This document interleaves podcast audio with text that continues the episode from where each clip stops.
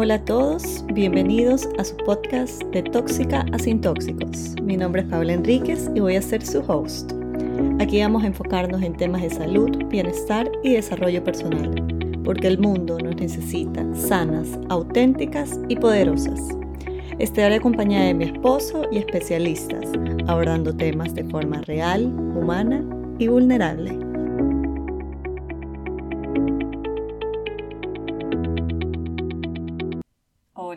¿Cómo están? Bienvenidos al capítulo número 9 del podcast. He estado paradita un par de semanas, pero aquí volvemos. El día de hoy vamos a conversar, les voy a contar un poquito sobre los biorritmos del cuerpo.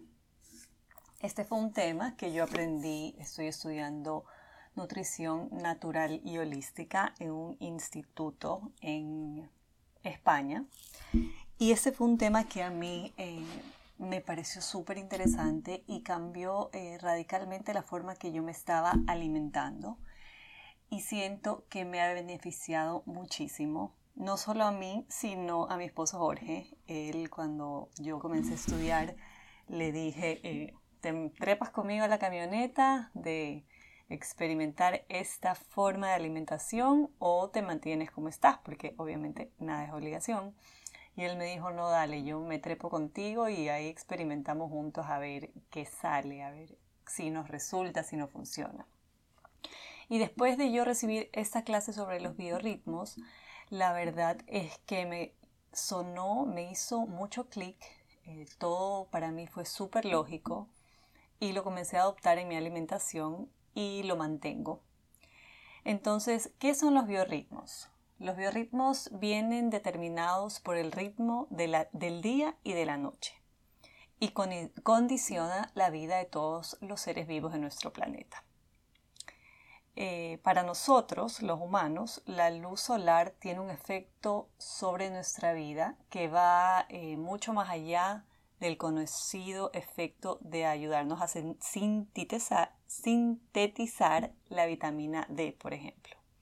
Influye en la calidad de nuestro sueño, en el aprovechamiento de los nutrientes, en la generación y regeneración de nuestras energías internas, en la regeneración de todo nuestro organismo y de todas nuestras facultades físicas y mentales. Los humanos somos seres diurnos. Esto quiere decir eh, que eh, durante el día hacemos nuestras actividades. Nuestra visión está adaptada a la luz del día y no de la noche, como lo de otros seres vivos que sí son nocturnos, por ejemplo los búhos, las lechuzas, los ratones, los gatos. Nuestra piel, para mantener su salud y su limpieza, necesita de la acción directa y diaria de los rayos solares para poder asimilar el calcio, sintetizar la vitamina D, eliminar toxinas, etc.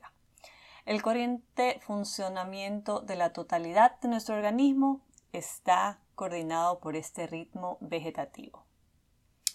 A nivel fisiológico, todas las tareas que realizamos normalmente nuestro cuerpo a fin de mantener la vida y la salud están también condicionadas por la luz solar. Por qué ¿Cómo explico esto? Porque durante el día las actividades corporales nuestras están en pleno funcionamiento. Por ejemplo, eh, tenemos el pulso más acelerado, la presión arterial más elevada, es como que la lucha por la vida cotidiana, la actividad externa, el trabajo. Esto hablando de personas eh, que no tienen ninguna condición médica, ¿no? Y personas eh, que no tienen que trabajar nocturnamente, que esto podría, bueno, afecta estos biorritmos. Por el otro lado, durante la noche, el estado del cuerpo es más de vagotonía. El pulso es más lento, la tensión arterial es más baja, la temperatura disminuye, muchas actividades son reducidas, eh, prevalece la actividad interna del cuerpo, lo que pasa dentro de nuestro cuerpo. Es el momento eh, donde se absorben y se asimilan todos los nutrientes, cuando se produce la máxima eliminación de las toxinas. Es una respiración más orgánica, se regenera la energía vital, se recuperan las facultades intelectuales. En esta, en esta fase específica el cuerpo necesita más reposo. Es por eso que en la noche nosotros tenemos sueño, nos sentimos cansados y con la mente menos despierta. Eh, durante, dicho sea esto, también vemos que en el transcurso de cualquier enfermedad, cuando estamos enfermos, este momento de vagotonía, que es la, fase de descanso y respiración, prevalece. Eh, por lo tanto, cuando estamos enfermos necesitamos muchísimo eh, descanso, silencio, oscuridad, tranquilidad, ausencia de todas las preocupaciones, aire, si no tenemos hambre, no comer, tener un buen eh, ambiente que sea un poco acogedor y comprensivo. Eh, y esto eh, es muy distinto a lo que pasa en los cuidados intensivos con los enfermos, porque los cuidados intensivos con los enfermos en los hospitales son súper iluminados, se interrumpe constantemente al enfermo, se toma la temperatura cada rato, la tensión, se le administran muchísimos fármacos, se le sacan muestras de sangre, se le da una alimentación para nada apropiada. Cuando eh, la persona está enferma, eh, lo básico que tiene que hacer es descansar y alimentarse más que nada de alimentos crudos como ensaladas crudas o frutas para que el cuerpo, eh, los glóbulos blancos del cuerpo, que son nuestros soldados, vayan a atacar la enfermedad y no estén ocupando su energía en descomponer alimentos en nuestro estómago. Eh, cuando mi mamá estuvo hospitalizada en, Estados Unidos por COVID, ella me mandaba eh, fotos de sus almuerzos y era algo la verdad es que bárbaro, la cantidad de azúcar que le ponían en su comida, la cantidad de postres, harinas refinadas, azúcares, eh, eh, alimentos procesados, empacados, cereales, leche de vaca. Era una bomba de calorías totalmente innecesarias y contraproducentes para un enfermo. Entonces, eh, yo diría que los pacientes que sobreviven los cuidados intensivos sobreviven a pesar de ellos, no gracias a ellos, porque lo que sucede ahí no va de la mano con lo que el cuerpo humano necesita. No sé si ellos están en la psicología de que démosles más azúcar para que les suba la energía y no se depriman o tengan rush altos de azúcar. Eh, no sé cuál es la filosofía que dentro de un hospital den comida tan mal combinada, de tan mala calidad, eh, para un enfermo que lo que necesita es recuperarse. Entonces, esto es un tema que a mí siempre me ha parecido súper curioso y he querido eh, hablar sobre este tema y me voy a dar el espacio para hacerlo un poco más adelante. Pero bueno, una vez expuesto todo esto, eh, es bastante perjudicial eh, alterar estos biorritmos y no vivir de acuerdo a ellos. Esto trabaja también, eso pasa cuando las personas trabajan en turnos nocturnos, eh, que trabajan siempre de noche y que no pueden respetar los biorritmos de su cuerpo. Entonces los biorritmos son tres, ¿ya? El primero es desde las 6 de la mañana hasta las 2 de la tarde. Esta es la fase de eliminación. Desde las 2 de la tarde hasta las 10 de la noche es la fase de apropiación. Y desde las 10 de la noche hasta las 6 de la mañana es la fase de asimilación. Estos, estos, biorritmos han sido estudiados ampliamente por científicos y psicólogos de todas las épocas y funcionan así. El biorritmo de apropiación, que va de 2 de la tarde a 10 de la noche, es el periodo de ingesta. Esto quiere decir que si tienes hambre es el momento de comer. En este momento nuestro cuerpo está preparado para aceptar el alimento. Eh, en este momento del día es muy difícil no tener hambre. O sea, el cuerpo necesita alimentarse. El proceso de asimilación viene luego de este, que es de 10 de la noche a 6 de la mañana. En este momento el cuerpo extrae, absorbe y utiliza las sustancias nutritivas. La absorción no puede producirse mientras el alimento no llega a los intestinos. Esto quiere decir que si la asimilación comienza a las 10 de la noche, yo me demoro en procesar el alimento alrededor de dos horas. Entonces yo tuviera que almorzar a las 8 de la noche para que a las 22 horas, que son las 10 de la noche, ya los alimentos estén en mis intestinos y pueda pasar el proceso de asimilación. Permite que tu cuerpo complete el ciclo de asimilación antes de que entre en el de eliminación. Para ello es importante acostarse con la digestión hecha. Eso quiere decir no cenar tarde. Eh, cuando cenamos tarde, al despertarnos, eh, muchas veces nos pasa que nos sentimos como atontados o cansados. Esto pasa porque hemos interrumpido el ciclo de asimilación. ¿Ya? Entonces, estos alimentos no se han podido digerir bien porque han llegado tarde al estómago y no han estado listos para ser asimilados. Entonces, no se ha podido hacer la función completa. Entonces, lo ideal es comer hasta las ocho y media, 9 de la noche como máximo, desde y que nuestra primera comida cocinada o preparada o con muchos ingredientes sea a la una de la tarde. ¿Ya? Y el de eliminación corre desde las 6 de la mañana hasta las 2 de la tarde. En este ciclo, la energía del cuerpo está dirigida en la expulsión de residuos tóxicos, es decir, nos desintoxicamos y nos limpiamos.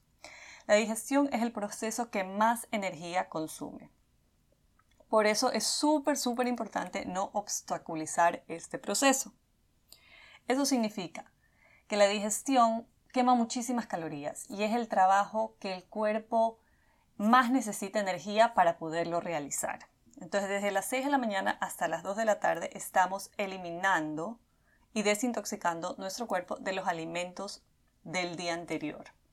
Entonces, si en este momento, que es el momento del desayuno, comemos alimentos súper procesados con muchísimos ingredientes, estamos interrumpiendo el proceso de eliminación porque estamos metiendo otros alimentos a nuestro estómago.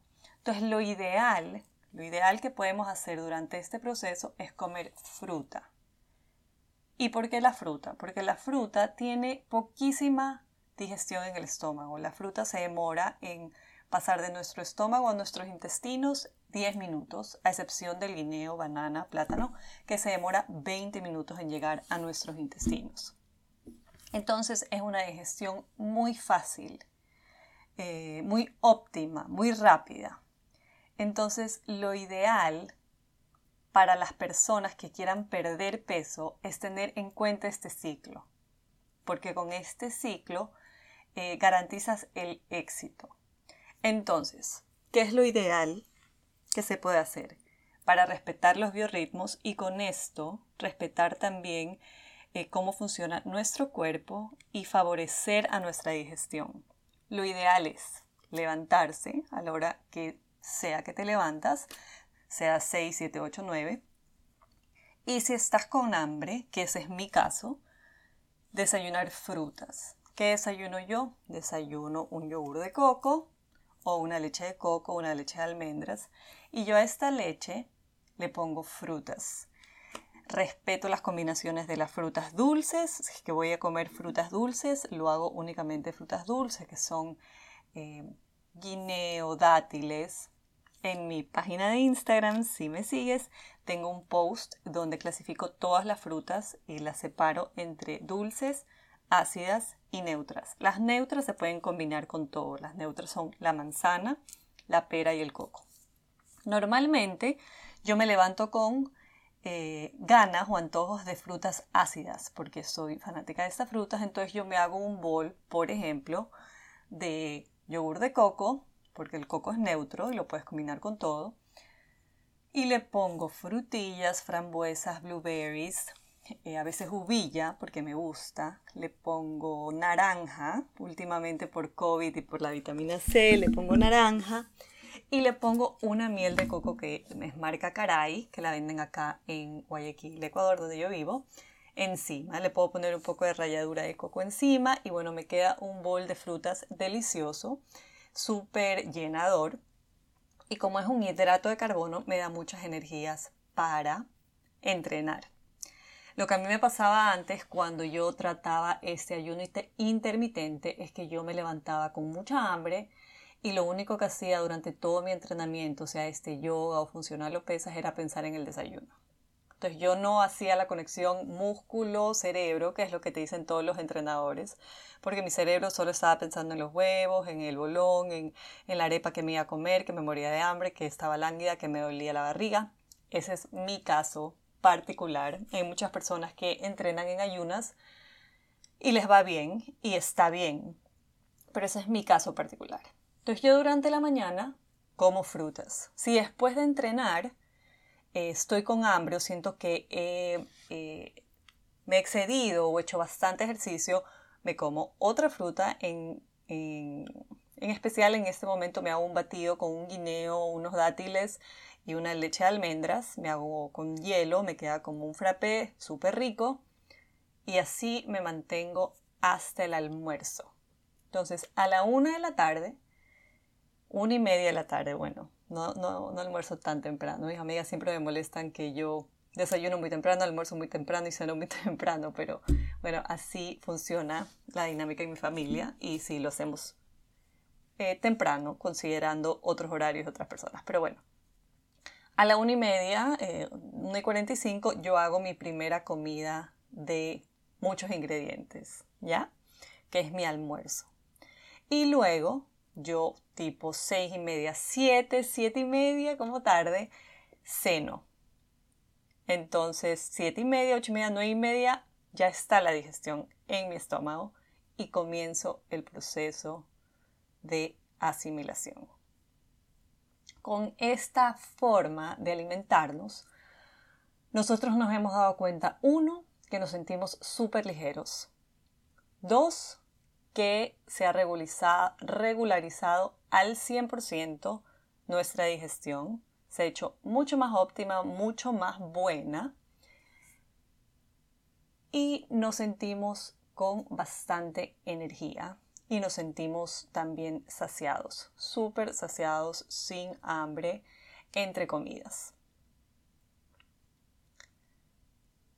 Es súper importante eh, respetar estos biorritmos, tomarlos eh, como consideración, anotarlos, apuntarlos y tratar de incorporarlos en nuestra vida, no como ley, porque las cosas eh, muy forzadas o muy eh, restrictivas estresan, angustian, dan desesperación, pero si es que lo que yo te estoy contando para ti resuena y te parece lógico y tiene sentido, como pasó conmigo, Trata de implementarlo para que puedas gozar de todos los beneficios que te da el respetar los biorritmos del cuerpo. Bueno, y con esto termino. Este es un episodio cortito.